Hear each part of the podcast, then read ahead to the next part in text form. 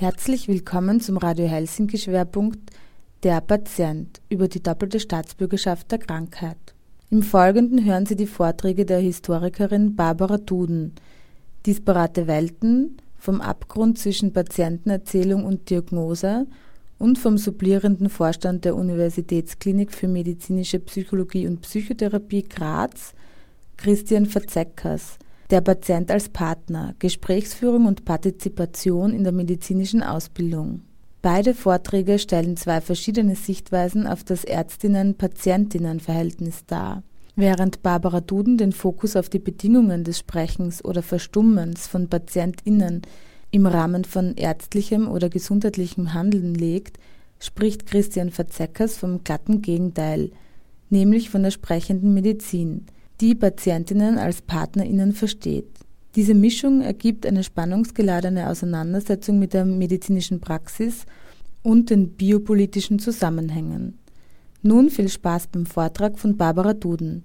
Disparate Welten vom Abgrund zwischen Patientenerzählungen und Diagnose. Also erstmal vielen Dank äh, für die Einladung. Ich habe mich sehr schwer getan, zu bestimmen, was ich hier äh, sprechen soll zu klären, was ich hier tun soll und was überhaupt zu sagen gut und richtig wäre. Und ich habe dann beschlossen, aufgrund der Umrisse der äh, drei Vorträge hier, dass ich die Thematik der Arzt-Patienten-Begegnung aus einem Fokus, einem engen Fokus äh, äh, betrachten will. Ich will nachdenken über die Bedingungen des Sprechens oder Verstummens von Patienten im Rahmen von ärztlichem oder gesundheitlichem Handeln. Und der Sehepunkt, von dem hier ich spreche, ist der Sehepunkt einer Historikerin, ich bin Historikerin, die über den Schwund, eine Historikerin, die nachgedacht hat lange über den Schwund der Aussagekraft der inneren Sinne oder der Orientierung, wo wir im Inneren etwas wissen. Also darauf will ich mich konzentrieren und ich werde im Laufe dieser, äh, dieser Bemerkung in einer halben Stunde, ich hoffe, dass ich hinkomme, Ihnen drei äh, Personen vorstellen, nämlich Frau K., Frau M. und die Leserin einer Patientenverfügung. So, ganz knapp. Ursprünglich kam ich aus der Zeit von Johann Sebastian Bach. Ich habe mich vor Jahren in die Protokolle der Klagen barocker Schneiderswitwen, Adelsfräuleins Dienstmädchen eingelesen, was sie vor ihrem Medikus klagen. Und ich habe damals versucht, wie könnte man sagen, das erlebte Fleisch, das im Gespräch zwischen barocker Dame und Medikus eine praxisleitende Gestalt erhält. Das ist eine Periode vor dem Körper, also als äh, durch die Anatomie, sondern die Praxisleitung des Arztes ist, orientiert sich an dem Gespräch. Was so einem Medikus damals zu Ohren kam, erstaunt die Leserin, denn da ist die Rede von inneren Flüssen und Regungen, von Stockungen und Verhärtungen. Die Klage der Patientin, also was sie sagt, was sie empfindet, und die praktische Antwort des Arztes, Verordnung, Ratschlag, nehmen Sie ein Brusttuch, Rhabarber, geriebene Koralle und so weiter, untersuchte ich als eine Zwiesprache, eine Zwie langsam, eine Zwiesprache, die der Historikerin einen Zugang eröffnet zu dem, was man heute als Wahrnehmung bezeichnen würde, damals als Empfindungen, Sensationen, Schmerzen, Bedrückungen, Überfülle, ähm, Ansturm des Herzens, Herzflattern, Herzdruck, Düsterkeit, Lähmigkeit der Zunge, Ohnmacht, Puckern und Pochen des Blutes, Schwere des Gemüts, Schwärze des Gemüts, Druck am Herzen, Kälte der Mutter, die Mutter ist die Gebärmutter, eine kalte Gebärmutter und so weiter. Also darüber wird geklagt. Die Protokolle dokumentieren also einen Dialog zwischen den mündlichen oder auch schriftlichen Ergüssen der Frauen vor dem Arzt und der Antwort des Arztes, durch die ein Fluss von Geschichten über die Zeit fortkommen kann. Das Erzählen der Frauen und dann der Ratschlag des Arztes, die Antwort hatten offenbar eine therapeutische oder heilende Wirkung. Das muss man annehmen, weil dann sagt sie, spüre der Erleichterung und so weiter. Und auf diese Weise, in diesen Analysen, wurde ich achtsam auf feine analytische Unterschiede. Auf den Unterschied einer Rede von sich, in der die Empfindungen zur Sprache kommen können, gegenüber einer Sprechweise über sich, in der die Sprechende sich selbst in den herrschenden Deutungen ihrer Zeit ausdrückt. Diese Zwiesprache zwischen den Frauen und ihrem Arzt eröffnet der Leserin Zugang nämlich zu etwas, was man eine zeitspezifische Bezüglichkeit nennen könnte, eine Bezüglichkeit zwischen Arzt und Patientin, eine Wechselseitigkeit, in deren Innerem überhaupt erst verstanden werden kann, was damals Patient und Arzt bedeutete. So, die ärztliche Kunst noch mal ganz knapp zum 18. Jahrhundert. Und ich, ich muss immer vorsichtig sein, dass das nicht als romantisches Gegenbild jetzt hier präsentiert wird, das ist ja klar. Dennoch, die ärztliche Kunst bestand im Zuhören. Das primäre Erkenntnismittel des Arztes waren seine Ohren. Wenn man ärztliche Berichte, Protokolle, Tagebücher in der Zeit liest, so ist es, als säße man bei einer Tragödie im griechischen Theater. Der Arzt verhielt sich, wie es Aristoteles in seiner Poetik im Theater fordert. Der Zuhörer soll sich vom Darsteller ja mitreißen lassen, von dessen Tonfall, Melodie und Gestus, Gestus und nicht nur durch die Worte, also durch das, was bezeichnet wird. In, in ähnlicher Weise antwortet der barocke Arzt. Er ist, in, er ist zu dieser Weise eines mimetischen Zuhörens bereit. Er lässt sich durch die Tragik der klagenden Patientin anrühren. Er versetzt sich in die Geschichte innerhalb der Conditio Humana, könnten wir sagen. Arzt und Patientin hier oder Patient entsprachen also somatisch einander. Nun, dies ist als Gegenbild. Seit damals, seit Johann Sebastian Bachs Zeiten, lassen sich zwei historische Umbrüche ausmachen. Das ist sehr grob, wie ich das mache, das ist ja klar, ich kann diese Riesenzeit hier nicht kommentieren, aber ich will über zwei historische Umbrüche sprechen. Und zwar Umbrüche in Rede und Antwort zwischen Arzt und Patient der Umbruch hin zur klassischen Medizin und einem neuen Körper, vom späten 18. bis in die Mitte des 20. Jahrhunderts, sicher noch gültig in den 1960er Jahren. Zum anderen den Umbruch seit den 1970er Jahren. Und diese Umstülpungen oder Umbrüche will ich in Bezug auf ein ganz strenger Fokus auf die Zwiesprache, das Sprechen, Fragen und Antworten zwischen Patient und Arzt beleuchten.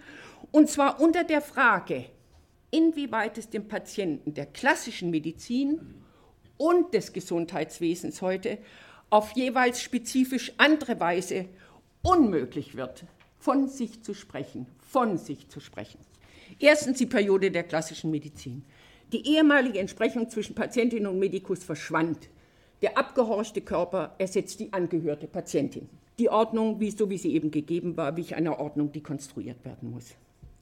Zwischen die Begegnung in der die Behandlung Ausfluss eben der Entsprechung zwischen der Klage der Frauen und der Kunst des Medikus war. Was will er? Er will sie erleichtern. Er antwortet genau auf die Richtung ihrer Klage. Trat nun die Anatomie, dann die Physiologie und so weiter. Instanzen des wissenschaftlichen Wissens, von dem die Patientin nichts wissen und von denen sie nicht sprechen kann. Ihre Antwort auf seine Frage, was ihr denn fehle, verweist nicht mehr auf ein Empfinden, und damit etwas, was damals für den Arzt handlungsleitend wird, sondern wird im Abhorchen des Arztes zu einem Hinweis auf, Ort, auf, den Ort im Inneren, an dem er die Kunst der Anatomie oder Physiologie und so weiter auf sie anzuwenden weiß. Die Patientin kann nicht wissen, was ihr fehlt. Das, was zu sagen ist, ist zwar in ihr, aber sie hat keinen Zugang dazu. Die Medizin besitzt dieses Wesen, Wissen und die Auskunft darüber, indem die Frau als ein Objekt auftaucht, als pathologischer Körper, oder als Körper der Pathologie verkartet, deshalb, Herr Smolle hat es gesagt, mit dem Leichnam, als pathologischer Körper verkartet und mit entitativen Krankheiten, Fieberkurve, Blutdruck, Blutwerte, Kreislauf und so weiter. Die Zwiesprache, das Gespräch verschwindet hinter dem Horizont, an dem die Wörter der Anatomie emporkamen. Auf dem Höhepunkt dieser Ordnung der klassischen Medizin, in der alles, was die Patientin oder der Patient sagt, überflüssige Rede ist angesichts der Zeichen, die der Körper liefert also auf dem Höhepunkt braucht sie eigentlich den Mund überhaupt nicht mehr zum Sprechen aufzumachen, sondern nur um etwas zu schlucken. Um dies zu illustrieren, habe ich nun die, Ihnen die Geschichte von Frau K. mitgebracht. Es ist ein Zeugnis, allerdings ein extremes Zeugnis dieser Konzentration des medizinischen Handelns auf die reine Physis als Lebensprozess. Ich habe Ihnen hier ein Dokument mitgebracht, eine Rechnungslegung eines Krankenhauses von 1984 in den USA. Ich werde es ganz knapp kommentieren. Ich habe es gefunden in dem Buch von Edward Tufte, äh, Tufte Envisioning Information, und der hat es bei Harpers entdeckt und publiziert. Ein Arzt kommentiert die Vorgänge mit Frau K. Es ist die Rechnungslegung über 26 Tage einer Frau, die eine Intensivstation passiert. Auf dieser Rechnung, die die Kosten von Frau K. chronologisch verzeichnet, sind alle Interventionen aufgelistet. Da sieht man, was gemacht wurde, das, was sich. Wobei das, was, was das Pflegepersonal macht, kommt überhaupt nicht vor, ja, sind die medizinischen oder klinischen Interventionen. Die Situation von Frau K. zeigt sich in zwei Sehepunkten. Ja. Einmal, und darauf werde ich mich konzentrieren, ist es, was ein, ein Arzt, wie ein Arzt dieses Dokument kommentiert. Ein anderes wäre der Kommentar über die klinische Praxis aus der Sicht der Versicherung. Ich glaube, dass es sehr, sehr wichtig wäre heute, wenn wir über das Patientsein sprechen, dass wir uns Versicherungsakten anschauen und die analysieren, weil das die Struktur ist, in der das Handeln zustande kommt. Aber das will ich hier weglassen. Ich möchte nur fragen, was man sagen kann über das Verhältnis zwischen Frau K. und dem medizinisch-technischen Personal an dieser Quelle. Es ist ein Dokument. Darüber sagt die Rechnungslegung direkt nichts aus abgesehen von den Hantierungen an. K., an Frau K.'s Körper. Jedoch lassen sich aus der Deutung des Arztes, der in Harpers das Ganze kommentiert, diese Rechnung kommentiert, Rückschlüsse auf die Bedeutung von Frau K.'s Person für die Behandlung ziehen. Und wenn wir uns das anschauen, ich habe mir das übersetzt, ich kann das leider nicht so ausführlich machen, aber wir haben hier die 26 Tage es sind fast äh, vier Wochen. Frau K. wird in die Notaufnahme eines bekannten Krankenhauses eingeliefert. Sie ist krank, sehr krank. Sie wird auf die Intensivstation verlegt. Sie wird an einen Monitor angeschlossen, der äh, die Sauerstoffeinatmung misst. Sie kriegt hohes Fieber und es sind ununterbrochene es werden ununterbrochene Tests an ihr gemacht, ihre Lungen beginnen zu versagen, bekommt sie neue Bluttests und so weiter sie äh, äh, wird an ein Dialysegerät äh, gelegt und so weiter. Entschuldigen Sie, ich, ich, ich, bin sehr beeindruckt gewesen von diesem Dokument. Ich habe andere von jetzt, das von 84 aus den USA, ist der Höhepunkt der, der ähm, äh, Intensivmedizin. Hier an Frau K. und ich dachte, ich kann meinen Punkt damit machen. Wir können das jetzt im Detail nicht klären. Ja, aber die Frage ist also Rückschlüsse auf die Bedeutung der Frau für die Behandlung. Der Arzt kritisiert, also der das kommentiert, das sind die Spalten immer links und rechts und dazwischen ist die Rechnungslegung. Der Arzt kritisiert in diesem Dokument eine Überfälle an Tests.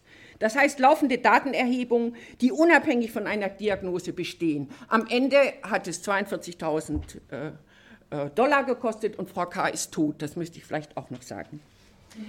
Und er sagt, the doctors, the doctors may even have diagnosed what is wrong with Mrs. K.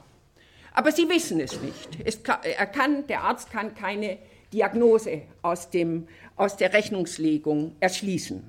Er beschreibt Interventionen, durch die Organe von Frau K. nach und nach durch technische Geräte ersetzt werden. Der einzige Moment, wo Frau K. als Person vorkommt, ist der, dass sie eine Zwangsjacke angezogen bekommt, damit sie sich nicht womöglich in einer Intensivcare-Psychose gegen die Schläuche wehrt. Und dann kommentiert er lange die Desorientierung auf der Intensivstation. Aus der Deutung des Mediziners erahnt man, und das lässt sich mit anderen Quellen fundieren, dass Frau K. und auch andere Sterbende auf einer Intensivstation im Gegenüber der Ärzte nicht mehr als, als Objekte sein können. Es geht nicht um einen Vorwurf hier, nicht mehr als Objekte sein können. Körper, Lebensprozesse, die es unter allen Umständen aufrechtzuerhalten gilt. In ihrem Zustand kann Frau K. nichts mehr von sich sagen, aber dies ist auch unnötig.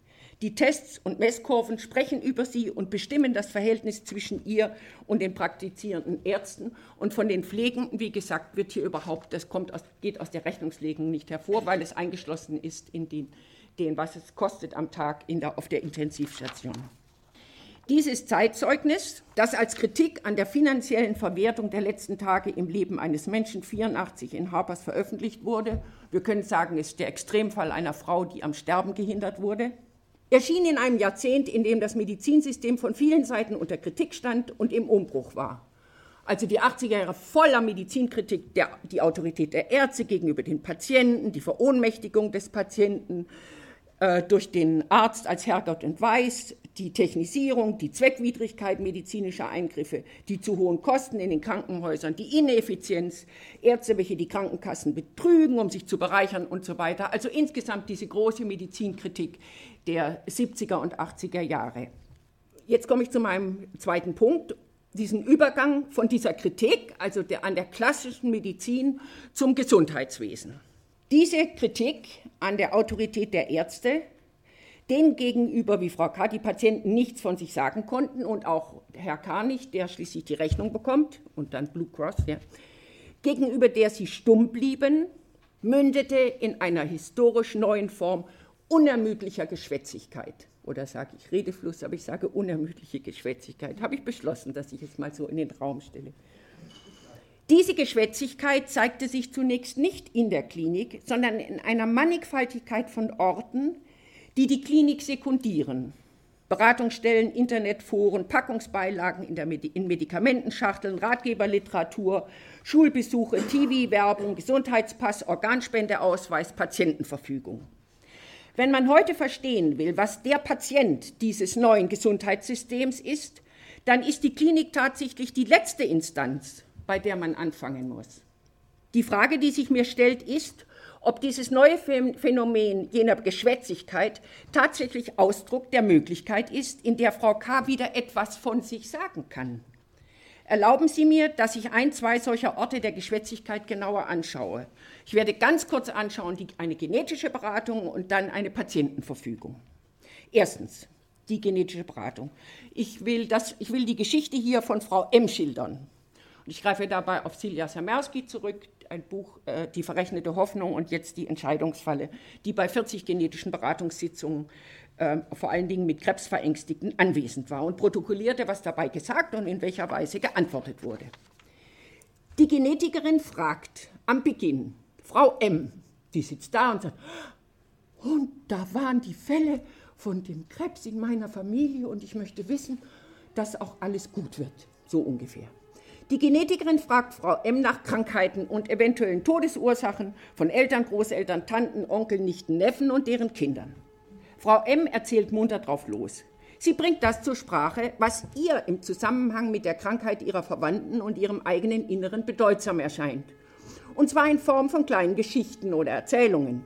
Sie berichtet von ihrem Reizdarm, der empfindlich auf Stress oder kalte Getränke reagiert und davon, dass ein Arzt ihr einen besonders langen Darm bescheinigt hat.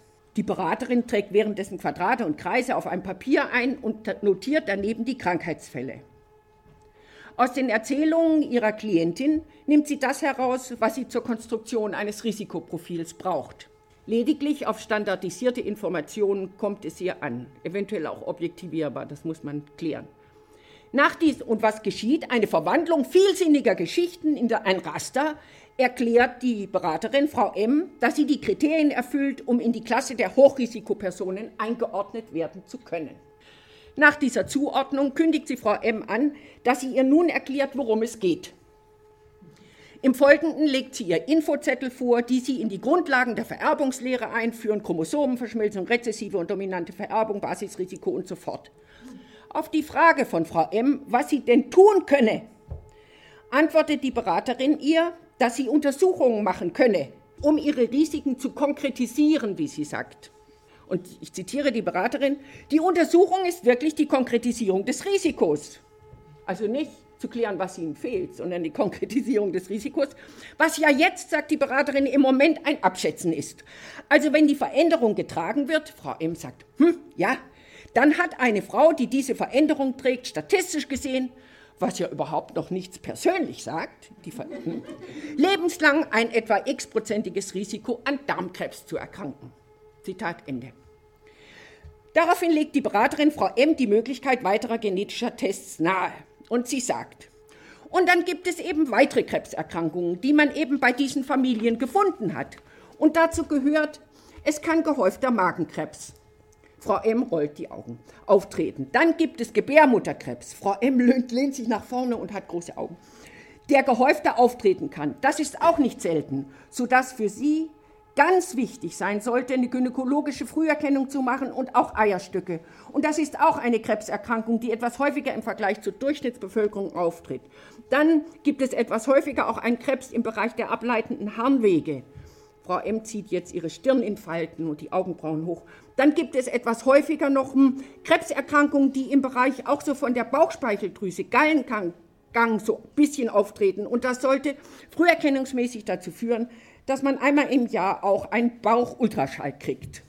Nach dieser Belehrung über die derzeitigen Testmöglichkeiten durch die Frau M., die wegen der Sorge um ihren Reizdarm kam, sich nun auch Magenkrebs, Gebärmutterkrebs, Eierstockskrebs, Harnleiterkrebs, Bauchspeicheldrüsenkrebs, Gallengangskrebs irgendwie vergegenwärtigen soll.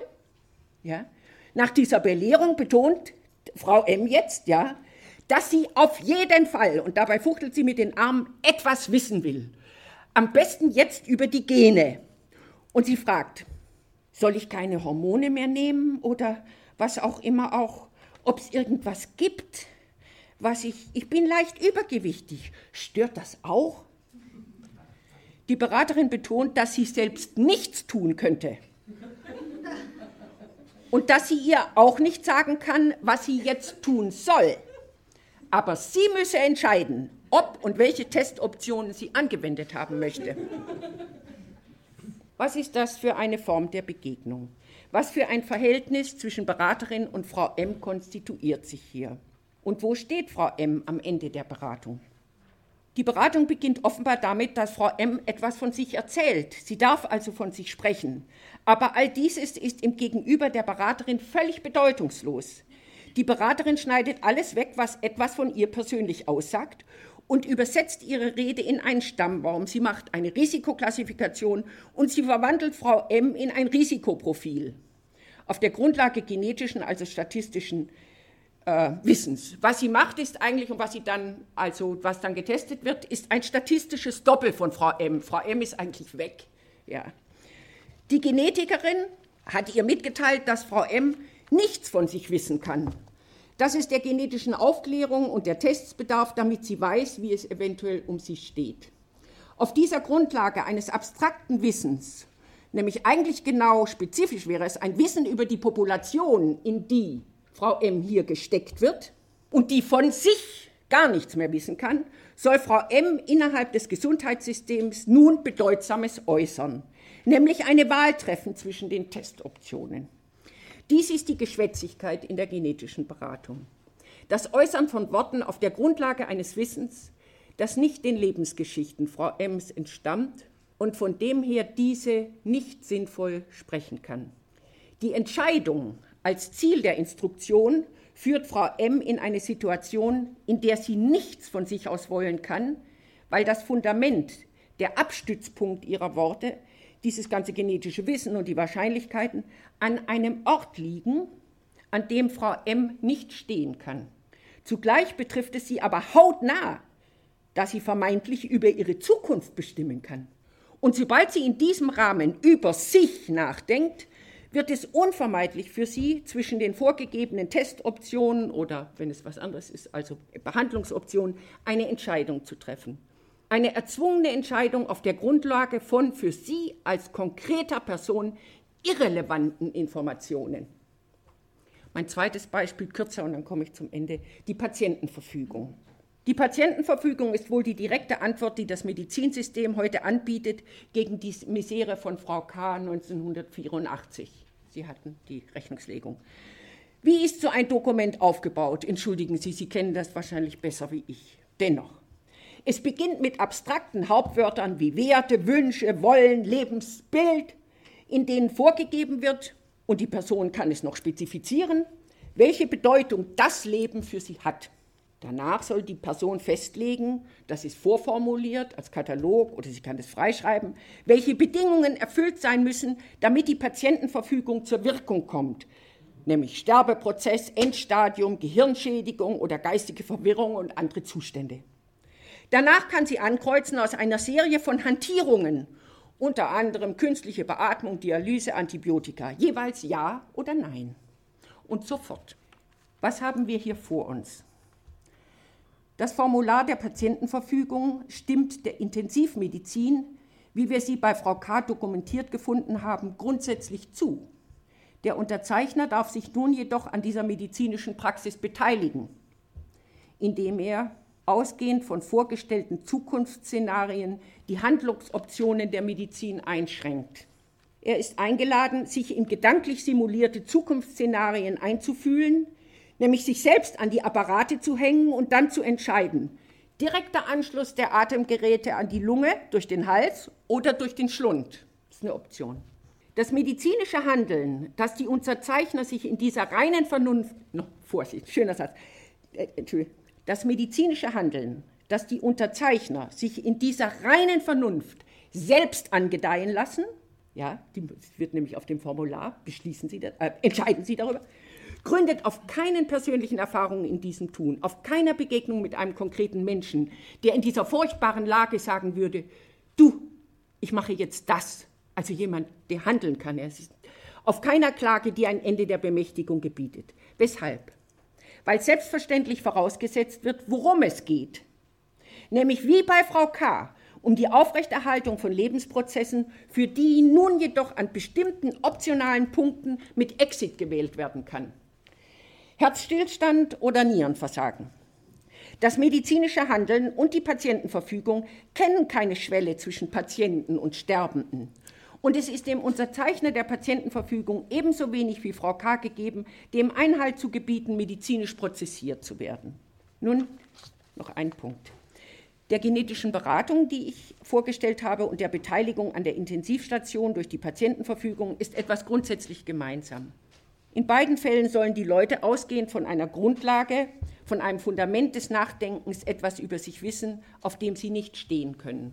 Gene, Risiko, Zukunftsszenarien, Beatmungsgerät, Dialysestation, Herzstillstand.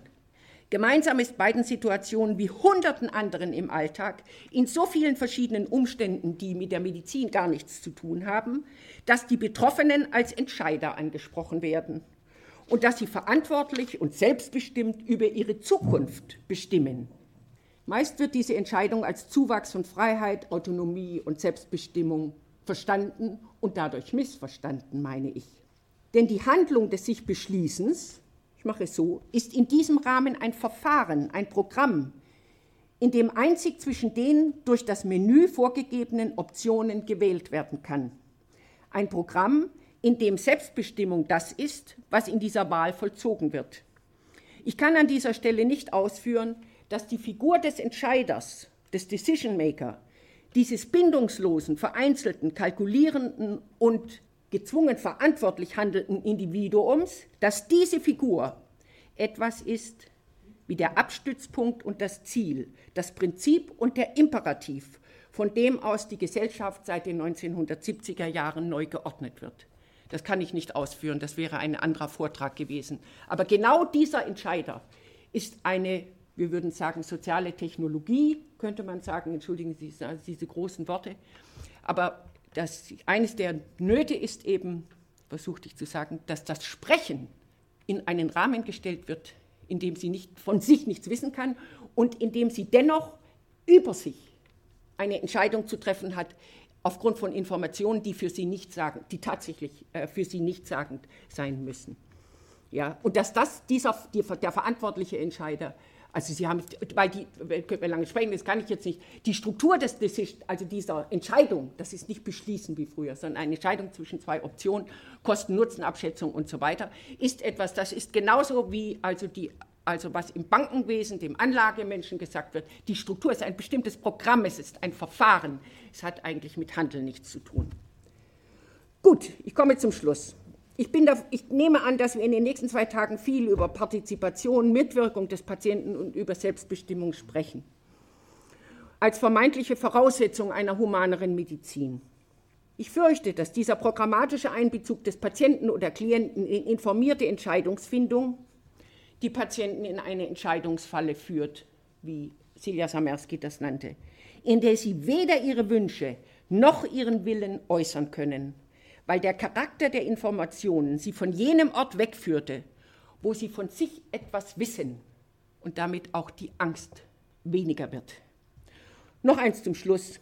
Ich fürchte vor allen Dingen, war ich in Sorge, ob ich Ihnen das zumuten kann, aber ich fürchte vor allem, dass diese neue programmierte Autonomie, des Patienten. Die Barmherzigkeit, Brüderlichkeit und Schwesterlichkeit noch mal anders lebt als die autoritäre Medizin. Wir sind hier im Krankenhaus der barmherzigen Brüder. Und ich erlaube mir, Sie daran zu erinnern, dass Barmherzigkeit hieß Misericordia, Misericordia, einstmals eine Regung des Mitleidens im Bauch, in den Eingeweiden benannte, die der Misere des Gegenübers antwortet. Das Tätigkeitswort für Barmherzigkeit war immer bezüglich, nämlich sich erbarmen des anderen, ist immer, ja, immer wechselseitig. Ein Tätigkeitswort, das in der grammatischen Form des Mediums nur vorkommen kann, nämlich er erbarmt mich, sie erbarmt mich, Frau K. erbarmt mich. Immer in der Bezüglichkeit eines anderen. Es spricht von einem somatischen Berührtsein und damit der Möglichkeit zu sagen, nein, danke, nein, Schluss. Ja.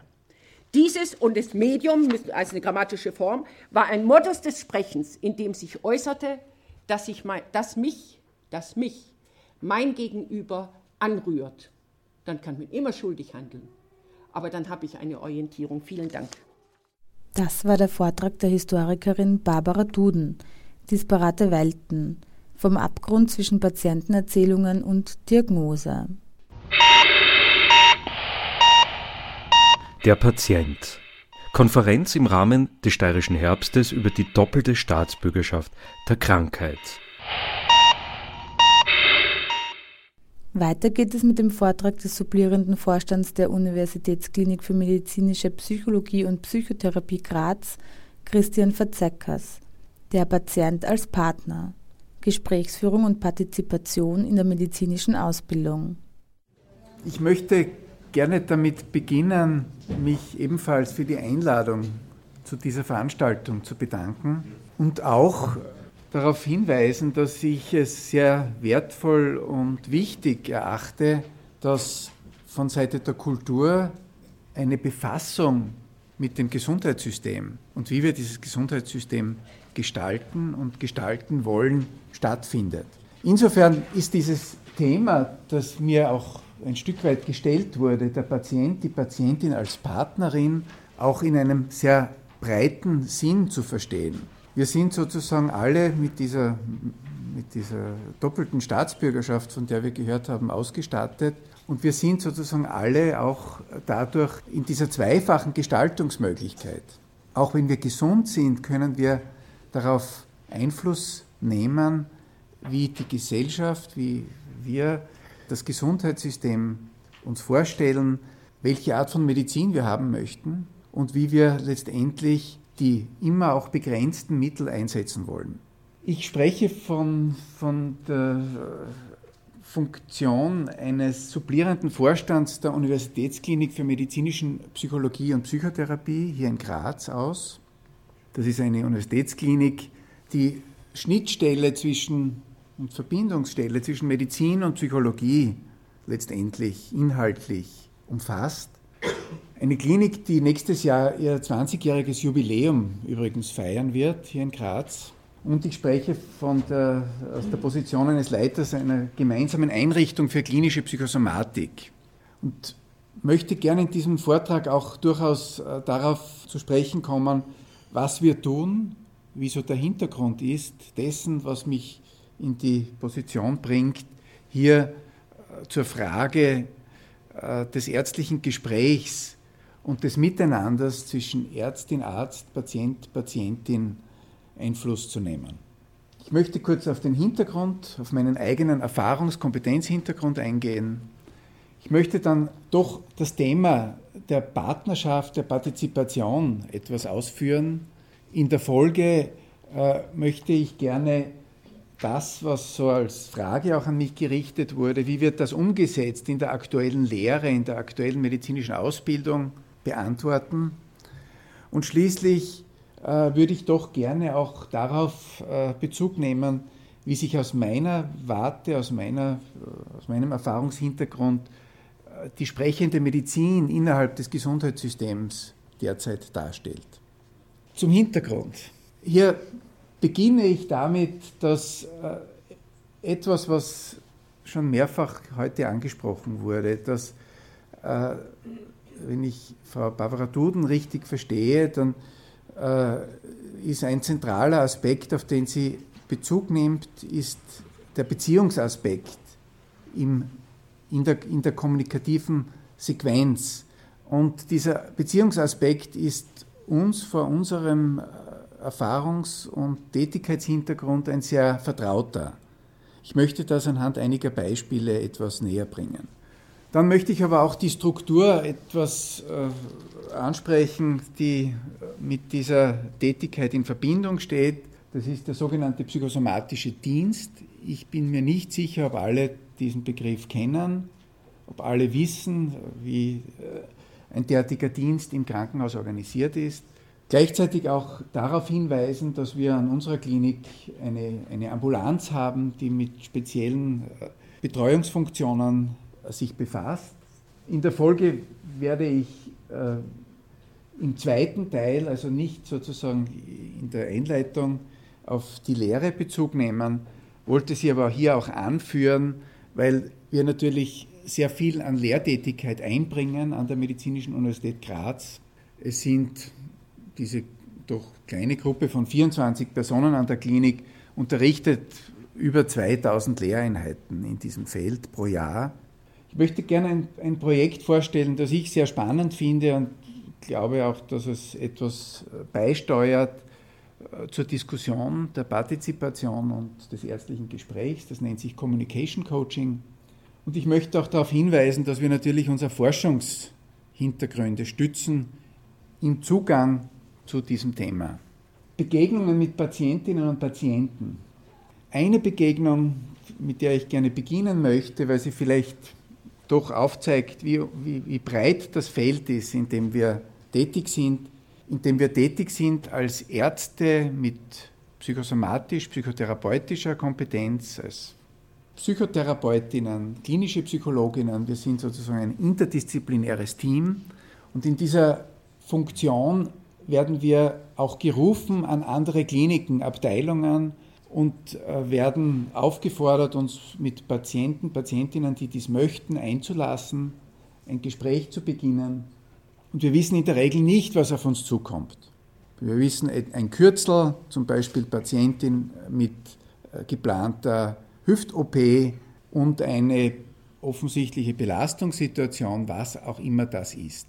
Was dann geschieht ist, wir gehen zu dieser, zu dieser Patientin hin, stellen uns vor, erläutern auch den Hintergrund des Zuweisungskontextes, fragen nach, ob das geklärt ist, dass dieser Besuch jetzt stattfindet und bieten dann ein Gespräch an. Bei dieser Patientin war es so, dass ich eine 70-jährige Dame vorgefunden habe, äh, die mir sehr schnell, die, die sozusagen vom Aspekt her hatte ich den Eindruck, es geht ja nicht gut. Sie war doch äh, in einer etwas äh, depressiv anmutenden Stimmungslage. Und auf die Frage, wie, wie ich ihr helfen könnte oder was, was die Situation ist, die sie veranlasst hat, danach zu fragen, äh, ein solches Gespräch zu führen, schilderte sie mir, wissen Sie, die Operation, die wird über die Bühne gehen, da sehe ich kein Problem auf die Frage, was sozusagen doch jetzt zu diesem, zu diesem Anliegen führte, ein Gespräch zu suchen, ist sie sehr zögerlich und beginnt äh, darauf hinzuweisen, dass das in ihrer, in ihrer privaten Situation liegt. Das ist eine Situation gewesen, die in einem Krankenzimmer stattfand, äh, mit anderen Patientinnen, die ebenfalls hier in diesem Zimmer waren. Ich merkte dieses Zögern, reagierte darauf. Die Operation stand ja noch bevor und in, einem, in einer kurzen Sequenz einigten wir uns darauf, dass wir nach der Operation uns weiter unterhalten würden. Sie möge diese Operation jetzt über die Bühne gehen lassen und sie war sehr einverstanden, dass wir nachher in einem geschützten Rahmen, das heißt in einem Raum, wo wir uns alleine austauschen konnten, uns dann wieder treffen würden. Was herausgekommen ist danach, ist, dass sie in einer Partnersituation sich befand, die sie seit vielen Jahrzehnten erlebt hatte und die jetzt in höherem Alter für sie nicht mehr gut erträglich wurde. In der Folge fanden weitere Kontakte zwischen uns statt und es wurde möglich, für sie eine Situation zu gestalten, in dem sie sich durch diese Beziehung, die letztendlich entstanden war, ermutigt fühlte, für sich in einer Form einzutreten, wie sie das bislang in den Jahrzehnten davor nicht konnte. Ein zweites Beispiel. ein, ich, wir werden, oder ich wurde gerufen zu einem 35-jährigen Mann nach Verkehrsunfall. Ich erfahre in diesem Gespräch, dass er auf der Autobahn von Deutschland nach Österreich unterwegs war mit seiner Frau. Ein Reifenplatzer ist vorgefallen, die Frau ist verstorben, er liegt im Spital und braucht Hilfe. Ein drittes Beispiel, ein 65-jähriger Mann, der an, einer Hämatolo an der hämatologischen Abteilung äh, stationär ist. Äh, die Leukämie ist, wird erfolgreich über eine Knochenmarkstransplantation behandelt. In der Folge der Leukämie tritt aber eine chronische Autoimmunreaktion auf, die dazu führt, dass die Füße ganz offen sind. Das geht über Monate. Es ist unklar, wie es weitergeht. Es ist, es ist ein Akutbett. Das heißt, für die, für die Ärzte ist es wichtig zu klären, wo kann dieser Mann hinkommen. Die, die Angehörigen sind extrem besorgt, weil sie von der Situation überfordert sind. Äh, dieser Mann ist zögerlich, auch Unterstützung in Anspruch zu nehmen. Aber es ist für die Person, die ihn betreut, wichtig, hier eine Vermittlungsfunktion zwischen diesen Welten Patient, Familie, Ärzteteam vorzunehmen. Vielleicht als letztes Beispiel eine 27-jährige Biologin, die mit unklaren körperlichen Beschwerden zu uns kommt, über viele Wochen und Monate auf unterschiedlichste Weise abgeklärt wurde, etwas in Anlehnung wie Frau K., von der Frau äh, Duden gesprochen hat, nur auf einer viel leichteren Ebene, nicht auf einer Intensivstation. Und letztendlich psychosoziale Belastungen sich doch als im Hintergrund bestehend so weit relevant erweisen, als die körperliche Symptomatik nach Beachtung dieser Belastungen und nach einem anderen Umgang, den sie gewinnen kann, sich deutlich verändern verbessern und letztendlich auch verschwinden. Im Krankenhaus, äh, in, in, äh, in, den steirischen Spitälern in Österreich, aber ich spreche natürlich speziell vom Universitätsklinikum in Graz, gibt es so etwas wie eine Möglichkeit, Unterstützung in Anspruch zu nehmen. Das ist nach dem Krankenanstaltengesetz geregelt. Das heißt, wenn Sie stationär sind, können Sie diese Unterstützung äh, für sich wünschen Oft werden wir aber auch beigezogen, wenn es darum geht, Zusammenhänge, biopsychosoziale Zusammenhänge, das heißt der Einfluss von psychosozialen Aspekten auf biologisches und vice versa zu eruieren. Wir behandeln in diesem Sinn ca. 3000 Patientinnen pro Jahr und wichtig ist es für uns, dass wir diese Begegnungen auch sehr stark reflektieren. Das heißt, äh, in, einmal äh, pro Woche wird, wird sowohl der stationäre und einmal auch der ambulante Versorgungsbereich im Team besprochen.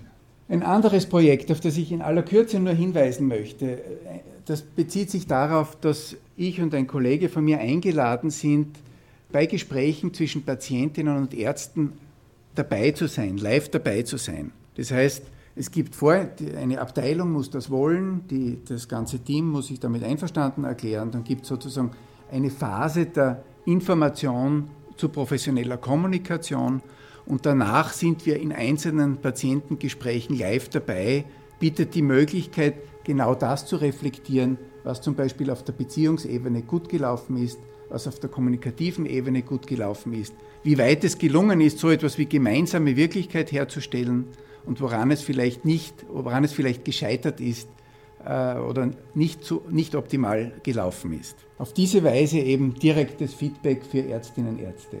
Forschung, nur ein Hinweis, eine Folie, auf die ich später noch kurz eingehen möchte. Wir befassen uns auch damit im Rahmen von Visitengesprächen. Was wird kommuniziert, was wird ausgetauscht zwischen Ärztinnen und Patientinnen? Das Thema Partizipation. Es ist nicht immer so schön und einfach. Frau Duden hat darauf hingewiesen.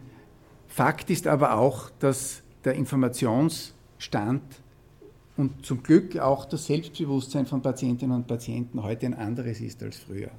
Natürlich bedeutet das auch Belastung, es bedeutet unseres Erachtens aber durchaus auch eine Chance. Wenn man der Frage nachgeht, was möchten Patientinnen, welches, welches Modell der Arzt-Patient-Kommunikation bevorzugen sie, so zeigt sich, dass das nicht über einen Kamm zu scheren ist. Es gibt Menschen, die möchten sich primär anvertrauen. Die wollen gerne haben, dass sozusagen tendenziell der Arzt, die Ärztin Entscheidungen trifft aufgrund dieser höheren Expertise. Es gibt Menschen, aber auch Situationen, wo es gewünscht ist, wo es bevorzugt ist, partizipativ vorzugehen. Wo es einfach eine sowas wie wirklich abgestimmtes Entscheiden auf die aktuelle Lebenssituation braucht, um hier eine optimale, möglichst optimale Lösung zustande zu bringen. Und es gibt das Informationsmodell, das heißt Menschen, die einfach gerne alles wissen möchten, was es dazu zu wissen gibt, auch durchaus im Sinn der Regulation eigener Ängste, eigener Befürchtungen. Wurde schon darauf hingewiesen, äh, wer welches Modell präferiert, hat durchaus auch etwas mit verschiedenen Aspekten zu tun. Wir wissen, Rektor Smolle hat darauf Bezug genommen, dass das partizipative Modell und das Informationsmodell eher von Menschen jüngeren Alters mit höherer Bildung und sogenannten internalen Kontrollüberzeugungen bevorzugt werden. Das heißt Menschen, die primär selbst Entscheider, Entscheiderinnen in ihrem Leben sein wollen. Wir wissen auch, was es an, grundsätzlich an Patientinnenwünschen gibt in der Medizin.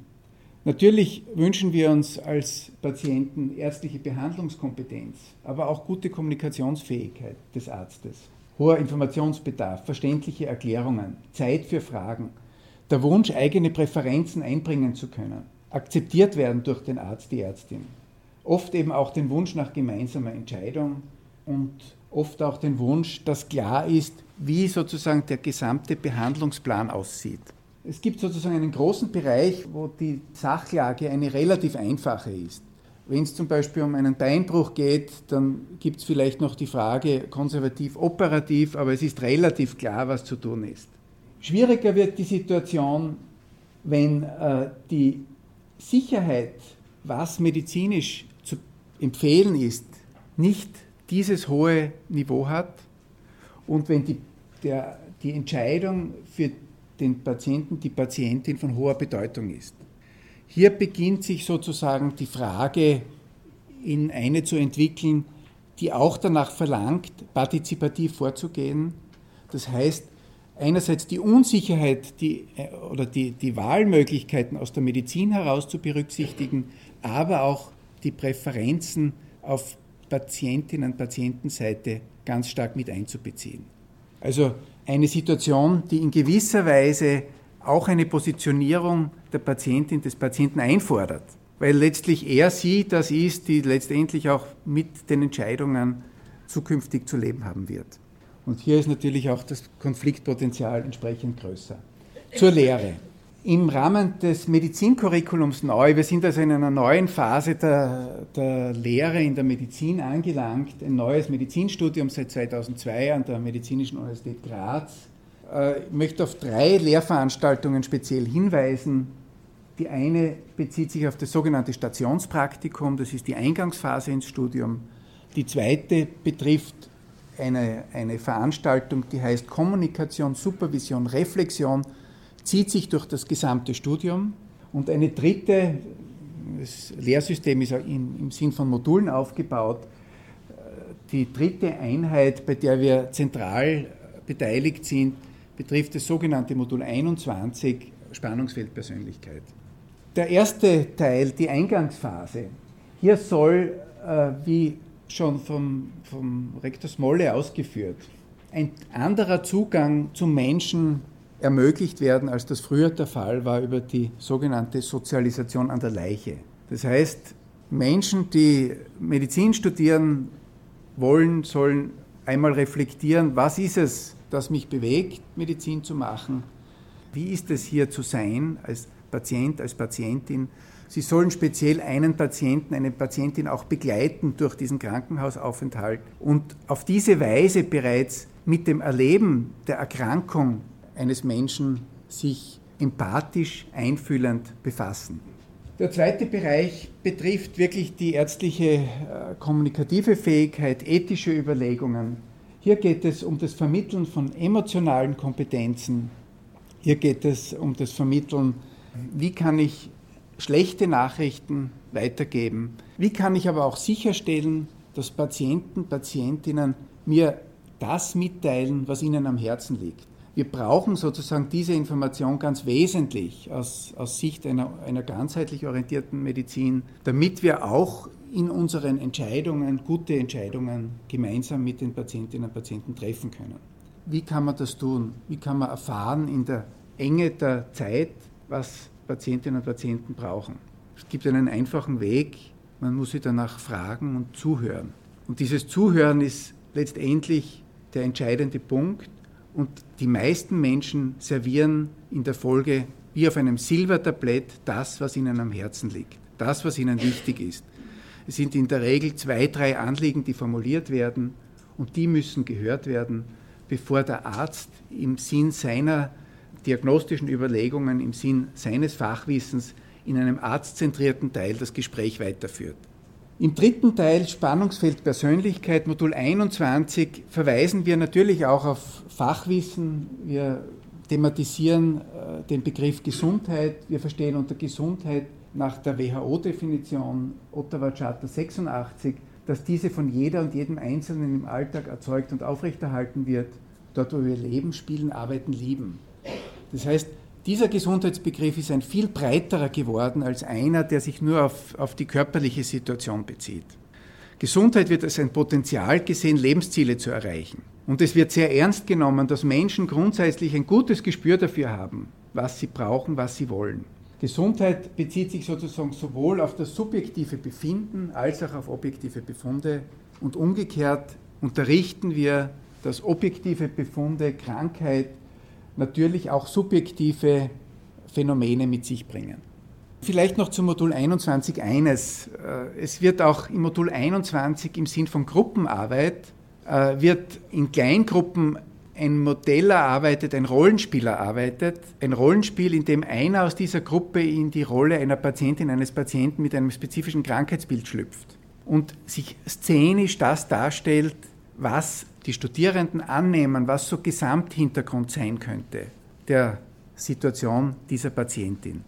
Das heißt, es wird ein, genau dieser Wechsel in diese zweite Wirklichkeit wird letztendlich eingeübt. Das Empathievermögen wird auf diese Weise, soll auf diese Weise geschult werden und es soll diese zweite Wirklichkeit, die aus der subjektiven Erlebensperspektive im Krankenhaus verdeutlicht durch jede einzelne Person, die hier stationär ist, das soll in einem hohen Maß auch präsent und bewusst werden und soll als wichtige Qualität im Umgang mit Patientinnen und Patienten Beachtung finden. Zur Frage der sprechenden Medizin. Das ist eine Studie, die wir Professor Wisiak äh, an der Klinik äh, durchgeführt hat. Wir haben angeschaut, was wird in den Visitengesprächen äh, thematisiert. Wir haben da an einer Abteilung der inneren Medizin, an, an der, einer, an der Klinik für Geburtshilfe und an einer chirurgischen Abteilung der Orthopädie Visitengespräche aufgenommen. Was Sie sehen ist, und darauf möchte ich Sie hinweisen, dass hier eine, eine, also es werden unterschiedliche Themen besprochen, die medizinischen Maßnahmen, die Entlassung, die aktuellen Befunde, das aktuelle Befinden.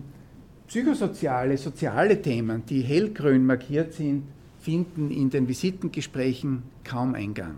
Aussage dazu, es wird in der Lehre letztendlich sehr viel Aufmerksamkeit darauf verwendet, dass auch psychosoziale Themen als zu Krankheit und Gesundheit gehörend durchaus mit Teil der Wirklichkeit des Erkränktseins sind, diese aber in der Visitensituation jedenfalls aktuell kaum Beachtung finden. Zusammenfassend zur Situation der sprechenden Medizin. Wir geben sehr viel Geld aus für das Gesundheitssystem in, in den Gesellschaften der westlichen Welt. Es ist unterschiedlich äh, im Detail vielleicht von Land, von Staat zu Staat, aber es ist ungefähr über 10 Prozent des Bruttoinlandsproduktes. Dennoch gibt es für den Bereich, über den ich heute gesprochen habe, gibt es wenig Strukturen, äh, die auch eine finanzielle Abgeltung dieses Bereiches überhaupt vorsehen. Das heißt, die sprechende Medizin, auch das ist heute schon kurz angetippt worden, die sprechende Medizin hat innerhalb des Gesundheitssystems einerseits hohe Wertschätzung und andererseits wenig strukturierte Verankerung. Ein Allgemeinmediziner aus Tirol weist in diesem Zusammenhang immer darauf hin, dass die Abrechnung eines Harnstreifens in seiner Praxis mit 13 Euro verrechnet wird und ein 20-minütiges Gespräch mit 15 Euro. Hier sind Lenkungseffekte im Gesundheitssystem drinnen, die bedeuten, dass das, was sozusagen traditionell, Barbara Duden hat auf das, auf das 17. Jahrhundert Bezug genommen, das Angebot der Arzt möge auch durch das Wort heilen und das sogar in erster Linie, dass das im modernen Gesundheitssystem bislang nicht ausreichend Verankerung hat. Wir wissen auch in der Medizin äh, werden Menschen, wenn sie zum Arzt, zur Ärztin kommen, sehr häufig sehr früh unterbrochen. Nach Studien sind es 23 Sekunden, die der Arzt dem Patienten Zeit gibt, bis er selbst Wortführer wird und seine Hypothesen, seine Überlegungen abfragt. In diesen 23 Sekunden ist es klar, dass es nicht gut möglich ist, diese zwei, drei Anliegen, die wir zum Arzt, zur Ärztin bringen, gut über die Bühne zu bringen. Deswegen auch unsere Bemühungen in den ärztlichen Gesprächen, dieses Zeitfenster einzuräumen, ohne jetzt in eine bestimmte Richtung schon vorweg die Frage zu intendieren. Was aktuell auch Thema ist in Österreich, wir sind sehr damit befasst, ein Zusatzfach für psychosomatische Medizin zu etablieren, das genau diese ganzheitliche Ausrichtung in die einzelnen Fächer der Medizin hineinträgt, aber letztendlich auch sicherstellt, dass das Gespräch, die sprechende Medizin als fixer Bestandteil des Gesamtsystems strukturiert und finanziert wird. Patient, Patientin als Partnerin. Es gibt dazu meines Erachtens tatsächlich einerseits diese Diskrepanz, auf die ich hinweisen wollte, zwischen großem Bemühen in der Lehre, hier Kompetenzen zustande zu bringen, hier empathisch auch Medizin zu betreiben und letztendlich der nach wie vor aktuellen Realität der Praxis der Medizin die Rahmenbedingungen schafft, die es ganz schwer machen, diese Kompetenzen auch entsprechend umzusetzen. Abschließend vielleicht noch, mir ist es wichtig, dass wir auch bei diesen Diskussionen doch überlegen, dass die reale Interaktion von sehr vielen unterschiedlichen Faktoren abhängt. Das ist sowohl die Art der Erkrankung, um die es hier geht, das kann sehr unterschiedliches bedeuten, die aktuelle Lebenssituation und letztendlich natürlich auch die Persönlichkeit, die Person der Patientin und des Arztes. Und hier eine Abstimmung, eine gute Abstimmung, die ein optimales Ergebnis zustande bringt, bedeutet natürlich, dass wir uns bewusst sind der Komplexität, die in diesen Entscheidungen innewohnen. Und in diesem Zusammenhang verstehen Sie vielleicht auch, warum es mir wichtig ist, auch anzusprechen, dass ich die Veranstaltung mit diesem Thema als eine sehr wertvolle auch für die Medizin erachte. Vielen Dank. Sie hörten den Vortrag vom sublierenden Vorstand der Universitätsklinik für medizinische Psychologie und Psychotherapie Graz, Christian Verzeckers. Der Patient als Partner, Gesprächsführung und Partizipation in der medizinischen Ausbildung.